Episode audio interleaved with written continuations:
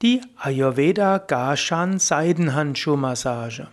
Hallo und herzlich willkommen zur 51. Ausgabe des Massageausbildung Podcasts, des Podcasts rund um die verschiedenen Formen der Ausbildungen von zu Massage und natürlich die verschiedenen Massagetraditionen auf der ganzen Welt.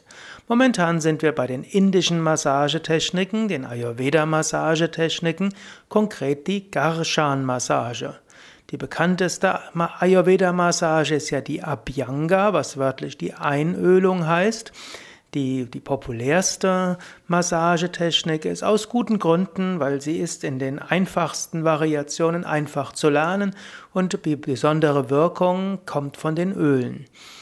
Ja, weitere Massagetechniken sind ja die Mardana-Massage, um die es beim letzten Mal geht, und beim nächsten Mal geht es dann um die Marma-Massage. Heute also die Garshan Seidenhandschuhmassage, die wird eben auch Trockenmassage genannt.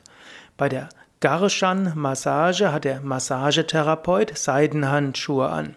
Durch die glatte Oberfläche der Handschuhe ist eine Massage ohne Zusatz von Ölen möglich. Die Ayurveda Garshan Massage ist insbesondere für Kapha-Typen geeignet und wirkt gut anregend. Kapha-Typen sind diejenigen, die etwas gemütlicher sind, die etwas stärkere Wasseransammlung in den Geweben haben und insgesamt eine etwas robustere Statur haben. Insbesondere wenn ein Kapha-Überschuss da ist, dann ist es gut, Garshan-Massage zu üben.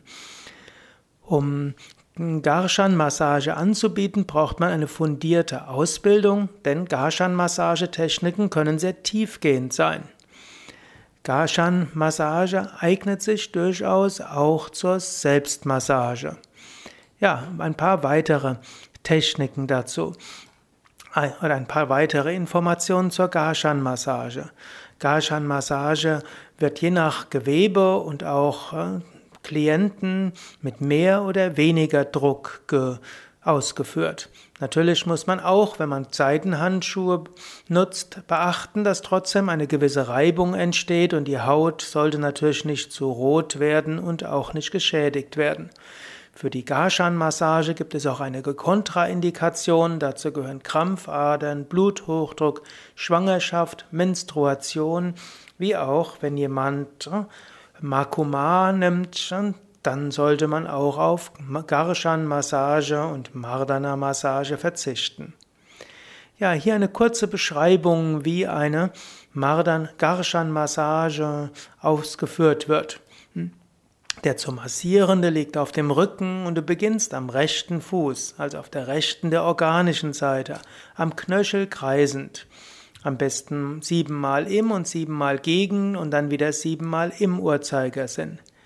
Die Vorderseite der Waden wird nur im Peeling-Effekt langsam lang ausgestrichen und das Knie wird umkreist, äh, wie eben auch am Knöchel. Über die Innenseite des Oberschenkels nach außen gehst du dann zu den Beckenknochen, zur Leiste in langen Streichungen. Erst innen, dann die Mitte des Oberschenkels und anschließend die Außenseite. Hierbei kann ruhig mehr Druck verwendet werden, da es sich bei den meisten Menschen um eine Problemzone handelt. Man hat hier die Wahl, erst eine Seite fertig zu machen, sprich über den Bauch nun zu den Armen zu gelangen, oder du machst, wie beschrieben, dann auf der linken Seite der Herzseite am Fuß weiter. Für den Energiefluss und um die Wirksamkeit der Garshan-Massage zu verbessern, wäre es auch ratsam, von dem rechten Bein über die Hüftaußenseite zum Bauch zu gelangen, also erst eine Seite fertig zu massieren. Am Bauch beginnst du ganz sanft in kreisenden Bewegungen um den Bauchnabel herum zu massieren. Dann gehst du über das Brustbein und das Schlüsselbein in einem Zug zur rechten Schulter. Und mit der einen Hand kannst du die Hand des zu massierenden halten und mit der anderen die Schulter massieren. Danach gehst du den Oberarm hinunter, dein Ellbogengelenk und Unterarm, wobei auch der auch am Oberarm ruhig mit etwas mehr Druck gearbeitet werden kann und am Unterarm wiederum nur sanfte Streichungen nötig sind. Dann kannst du die eine Seite zudecken und dann die andere ebenfalls massieren.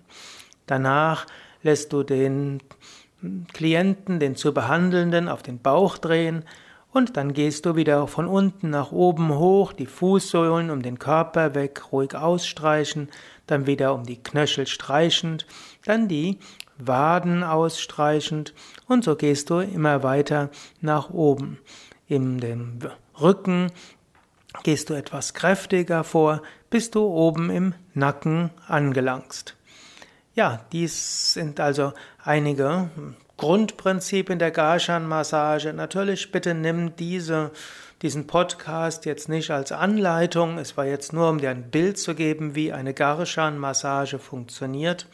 Es gibt auch die Garshan-Selbstmassage, wo du mit einem Handschuh selbst äh, übst.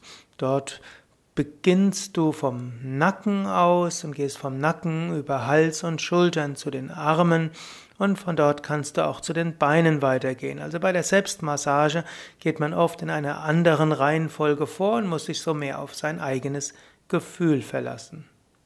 So, jetzt hast du einen kleinen Eindruck, wie die Garshan-Massage und die Garshan-Selbstmassage im Ayurveda funktionieren.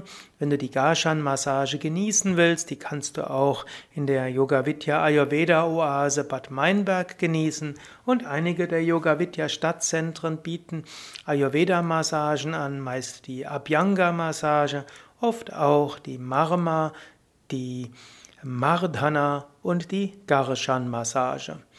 Mehr Informationen über Garshan Massagen, wo du sie genießen kannst, auf www.yoga-vidya.de. Dort findest du oben auch ein Suchfeld und in diesem Suchfeld kannst du Garshan eingeben, G-A-R-S-H-A-N, und du findest dann einige Informationen über diese wichtige Ayurveda-Massagetechnik. Ja, alles Gute, bis zum nächsten Mal.